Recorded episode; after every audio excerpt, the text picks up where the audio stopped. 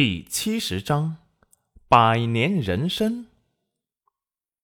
那你们待会怎么回去啊？哎，要不然我一会儿再来接你们一趟。齐云染眉开眼笑，那感情好，那就先谢过刘叔了。哎呦，云染丫头客气啊！哎，那我们先走了。此时卖蜂蜜的银子。已经给了李正的儿子裴叔伯。李正一向公道，人不齐是不会分的。所以刘叔刚才说给他们盯着他们那份银子，那是打趣儿的。他最主要的目的还是赚最后这一趟的车费。还是个蛮可爱的老头。看着牛车远去，裴元君敲了敲戚云染的头，走了。去哪儿？齐云染傻傻的问道。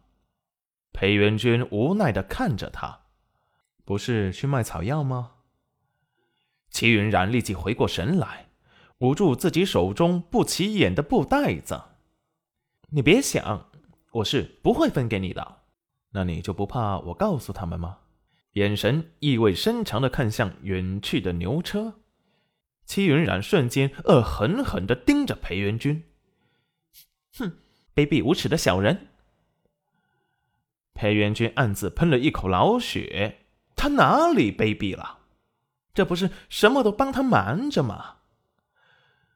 最多分你十两封口费。裴元君皱眉，嗯，那二十两？裴元君视线。冷冷的扫过戚云染，戚云染还有点不习惯，最多五十两，再多我就跟你拼命。裴元君心中的郁气说不通，他会抢他的银子吗？一巴掌拍在戚云染的头上，往日的灵敏去哪了？说完，大步走进了药房。戚云染这才发现。他们竟然说说闹闹中又回到了陈氏医馆。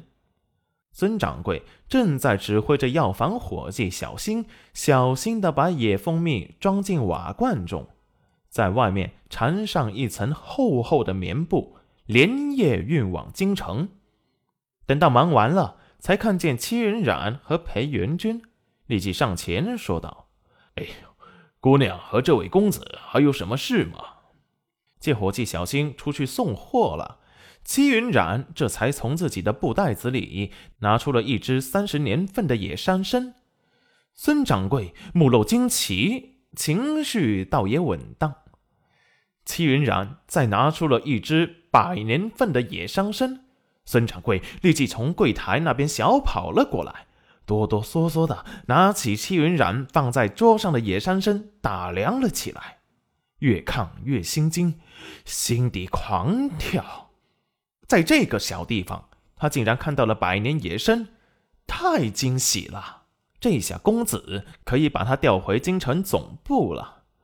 姑娘，你这个打算卖吗？看过后确定是百年野参后，激动的说话都颤抖了，又怕齐云染不卖，所以问得有些小心翼翼。是的，全卖。哎呦，卖就好，卖就好啊！姑娘这运气啊，可真是逆了天了。以后还有什么珍贵的药材，一定得卖给陈氏药房。只要是姑娘来卖，都按京城的价格算。戚云染见他这么激动，布袋里还有个三百年份的野参，都不敢拿出来了。最后想了想，唉，还是收起来吧。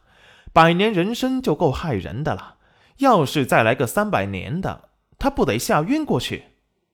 不过他已经很高调了，让别有用心的人注意到，那就不好了。还是留着以后卖好了。见戚云染是真的要卖，孙掌柜悬着的心这才安定了下来。姑娘。京城的价格是两百两一克，你这只野参有一百零五克，也就是银子两万一千两。不知你觉得怎么样？齐云冉见价格没问题，就点头同意了。